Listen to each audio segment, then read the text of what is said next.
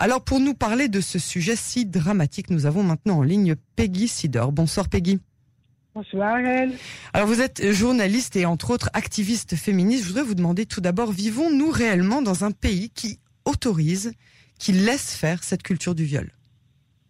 Oui, mais nous ne sommes pas les seuls malheureusement.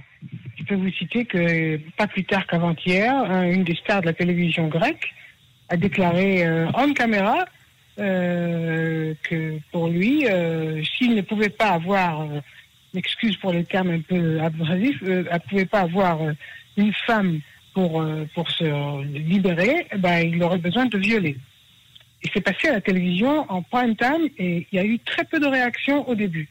Donc nous ne sommes pas les seuls. C'est pas évidemment ça ne conforte personne, c'est pas une consolation, mais il faut comprendre que c'est un problème dû à notre époque et à certaines choses. Je citerai d'abord une des raisons probables de, cette situation, de cette détérioration. Euh, d'abord le message contradictoire. Je veux dire, essayer d'expliquer à un jeune garçon de 16-17 ans euh, qui est qui est tout le temps exposé à des, à des signaux de publicité euh, qui sont vraiment euh, des fois incroyables, vraiment euh, qui sont provoquants et, et, qui doivent comprendre que ça se passe sur les panneaux publicitaires, mais pas dans la réalité. Alors, à 17 ans, à 16 ans, on n'a pas encore assez de gigote. Effectivement, tout est une question d'abord d'éducation. Ça vient d'abord du milieu parental. Euh, les écoles, les instituteurs, les, les, pédagogues, ça vient après. Ça, ça ajoute. Il faut d'abord savoir de quelle maison on sort, de quelle famille on sort, de quel climat familial on sort. Si on grandit dans une maison dans laquelle, depuis l'âge tout petit bébé, un petit garçon entend qu'il est un qu'il est un, un homme, qu'il est un homme, que quand il grandira, toutes les filles seront à plat ventre devant lui. Où voulez-vous qu'il aille avec ça? Sans limite donc. Alors, il faut commencer par expliquer euh, que la liberté sexuelle que nous avons obtenue dans les années 60, entre autres avec la pilule, ne voulait pas dire qu'il fallait arriver à se laisser faire de n'importe quoi. Euh, il, faut, comprendre que les messages sont brouillés, ils sont, ils sont, ils sont difficiles à, expliquer, à comprendre. Il faut faire un énorme travail d'éducation, d'explication, euh, de, dialogue avec les jeunes, les garçons et les filles en même temps aussi. Et, et j'ai pas l'impression que ça commence même. Alors effectivement, ce qu'il faut faire d'abord, effectivement, c'est que s'il y a un viol, que les responsables, enfin que les criminels soient euh, mis à, à l'ombre pour, pour très longtemps, le maximum des peines possibles par la justice israélienne. Ça, ça, ça fait pas un. Il faut absolument en arriver là. On n'en était pas là jusqu'à présent. Je crois que le dernier cas qui s'est passé à Elat va changer un petit peu la situation. Il aura fallu qu'on en arrive là.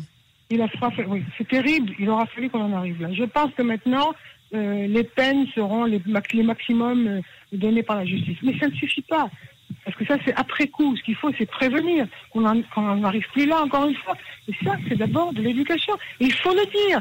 Certains panneaux publicitaires, certains programmes de télévision, certaines chansons, c'est-à-dire, il y a des choses épouvantables quand, on entend, on passe une minute à écouter vraiment ce qui se dit ou à regarder avec un deuxième regard certains panneaux, on se dit mais c'est pas possible.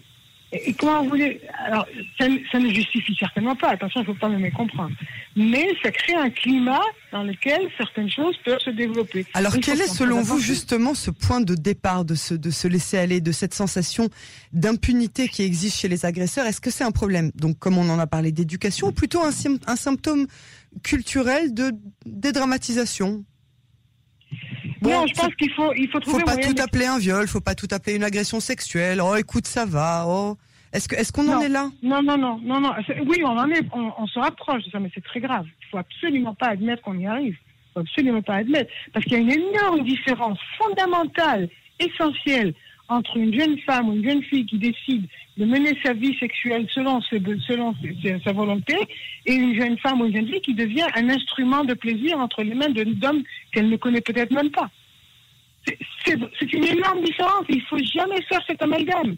Évidemment. Il ne faut pas le faire. Bien sûr.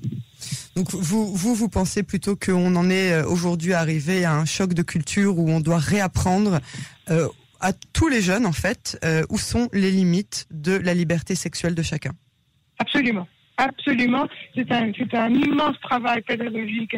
Il va falloir commencer à la maison, à la maison. dans les familles, dans les écoles. Ah oui, si, pas si ça ne commence pas dans les, dans les familles, c'est. Ouais, c'est un c'est un sujet qui est rarement euh, qui enfin pas rarement mais je veux dire qui est souvent un peu tabou à la maison. On a peur d'en parler que ce soit aux filles ou aux garçons euh, et finalement il faut le faire. faire parce que les risques sont énormes. Regardez où, on en, où nous en sommes. Peggy Sidor, je vous remercie infiniment pour ce pour ce décryptage. On vous dit à très bientôt. À très bientôt sur nos ondes.